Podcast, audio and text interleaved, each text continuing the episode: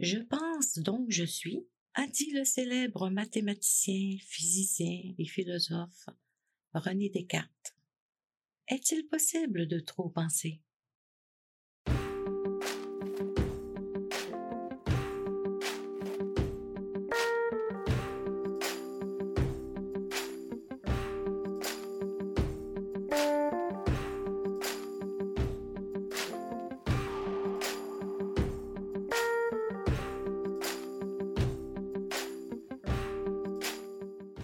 Bonjour, ici Marie-Claude Roy.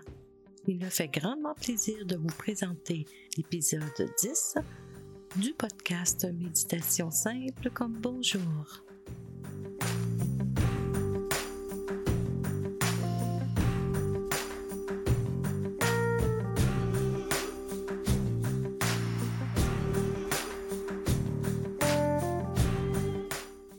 Oui, la pensée est vraiment importante elle a toute sa place.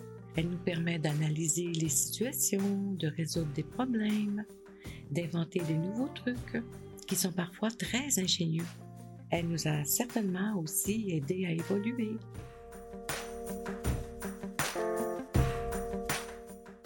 à nous développer et à nous adapter à notre environnement.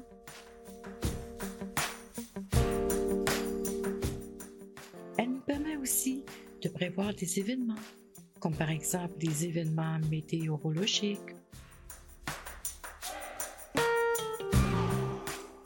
d'inventer des médicaments, des vaccins, des techniques d'intervention chirurgicale, des moyens de transport, des théories. Elle nous permet aussi de mieux comprendre le monde dans lequel nous vivons, à nous faire une idée de notre univers, de nous-mêmes et des autres.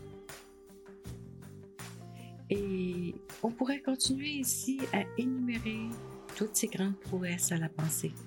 En fait, elle est le cœur même de notre vie intellectuelle. Oui, oui, elle est vraiment pratique et essentielle.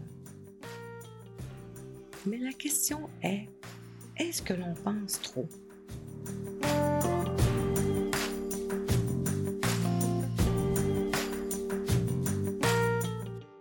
Je ne pourrais pas répondre à cette question, mais mon petit doigt me dit que parfois, il me semble qu'on pense pour rien.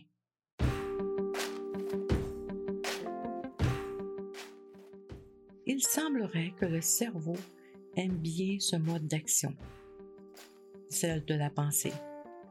Oui, oui, il aime tellement cela qu'il s'est doté, au fil de notre évolution, d'un système qu'on appelle le mode par défaut qui s'active lorsqu'on ne fait absolument rien et que nous n'avons absolument pas besoin de penser, par exemple.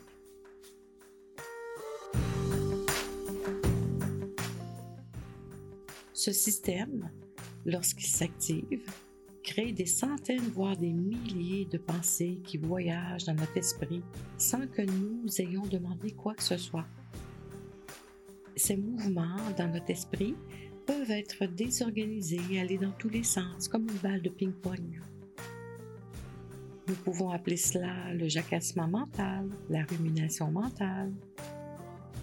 Certains parlent d'un petit hamster qui court dans notre tête. Lorsque nous ne faisons absolument rien et que notre esprit n'est pas préoccupé à raisonner, analyser, régler un problème ou trouver une solution, etc., il se crée de l'espace dans notre esprit. Et comme on dit souvent, la nature n'aime pas le vide.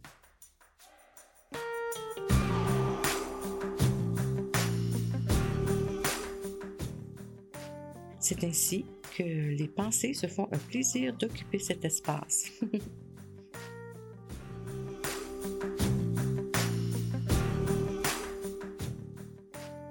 puis, comme nous ne sommes pas conscients de ces mécanismes, on se laisse absorber et emporter par ces pensées, comme si elles étaient importantes. Pourtant, ces pensées, créées pour remplir un vide, ne sont peut-être pas si importantes finalement.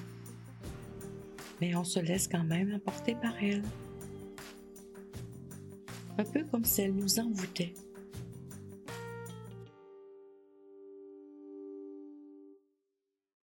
Et parfois, certains événements stressants de la vie viennent alimenter ce mode, ce système mode par défaut. Ce qui fait que nous nous retrouvons à penser continuellement et le plus souvent à des trucs inquiétants. On se laisse emporter par ce mécanisme qui est inscrit dans notre système nerveux. Et c'est ainsi que nous pouvons générer un certain nombre de pensées subtilement, sournoisement, basculer de ce mode naturel par défaut qui génère un certain nombre de pensées à l'anxiété, à ce mode naturel aussi par défaut, mais qui génère des pensées surtout négatives, donc euh, qui génère de l'anxiété.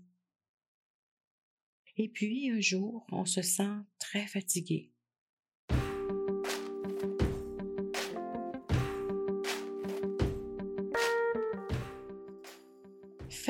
De cette agitation mentale inutile, de tout ce mouvement incessant en soi. C'est un peu comme si nous regardions un jardin que nous n'avions pas entretenu. Il aurait alors beaucoup de mauvaises herbes, du chien dent, de, de l'herbe à puce, obstruant les jolis plants mis en terre, avec délicatesse et intention. Intention que ça soit joli au départ, que l'expansion florale libère un doux parfum au cours de l'été. Nos plus belles intentions, qui étaient au départ de créer un beau jardin, mais deviennent obstruées par les pensées, par les mauvaises herbes, et on n'en vient plus à bout de les enlever. Elles repoussent encore et encore. Les pensées comme ça prennent euh, un peu comme d'assaut notre esprit. C'est alors qu'une pause s'impose. Lorsque notre corps est fatigué, on prend une pause, on s'arrête, on s'assoit, on s'étend même, on fait une sieste. Mais lorsque notre esprit est fatigué, que faisons-nous? Peut-on offrir quelque chose comme une pause à notre esprit? Vous allez me dire, je ne pourrai jamais arrêter de penser. Et je vais vous dire, vous avez raison de penser cela, sans jeu de mots.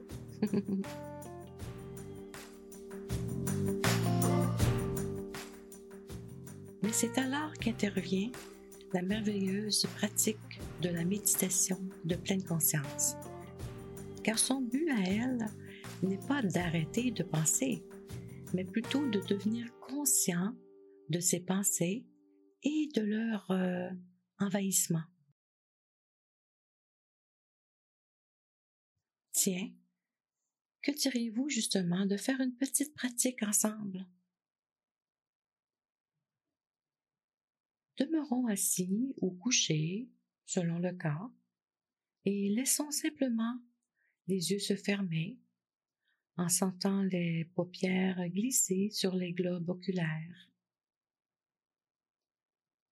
Portons notre attention aux endroits du corps qui sont en contact avec ce qui nous soutient, avec la chaise ou le sol, le matelas peut-être.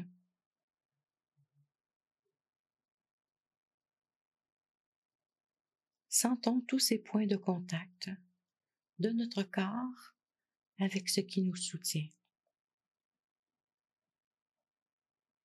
Et dirigeons doucement notre attention sur l'air qui entre et qui sort par les narines. Sentons les mouvements de l'air à l'entrée des narines.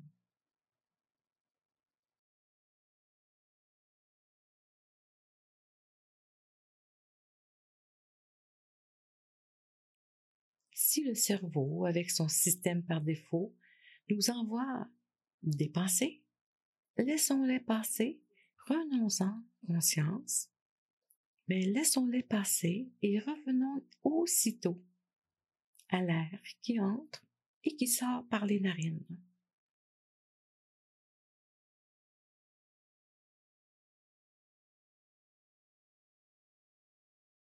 Sentons l'air au niveau du thorax, au niveau du ventre, ces mouvements engendrés par le passage de l'air à ces endroits. Sentons ces légers mouvements du corps.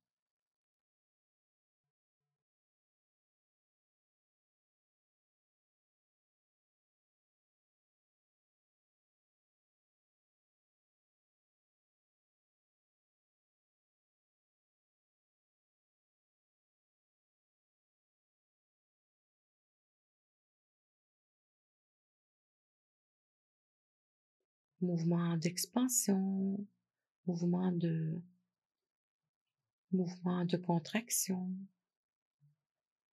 mouvement d'expansion lorsque l'air entre dans les poumons, mouvement de contraction lorsque l'air en ressort. Demeurons là avec le mouvement de l'air qui circule dans le corps depuis les narines jusqu'aux alvéoles des poumons, jusqu'à ces échanges gazeux qui ont lieu à ce niveau, échanges qui nourrissent chacune des parties de notre corps en oxygène.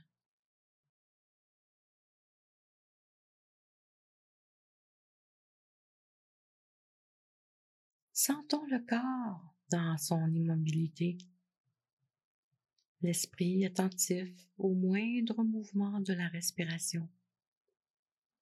Cette respiration qui nous relie à l'extérieur.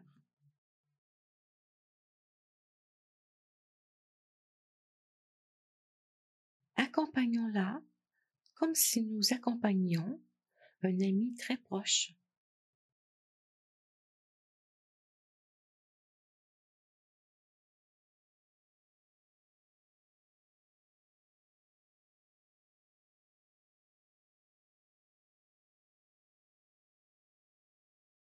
Sentons le corps dans son immobilité, notre esprit le suivant dans ce doux ralentissement.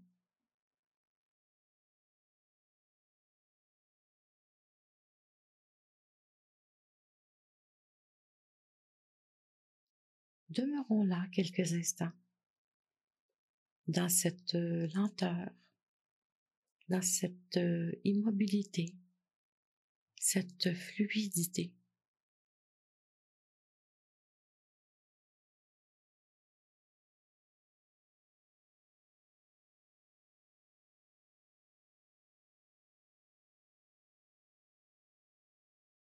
Sachons que nous pouvons effectuer cette pause aussi souvent que nécessaire au cours d'une journée. Et c'est ainsi que pour quelques instants, nous pouvons remplacer la célèbre phrase Je pense donc je suis par Je ressens dans mon corps donc je suis.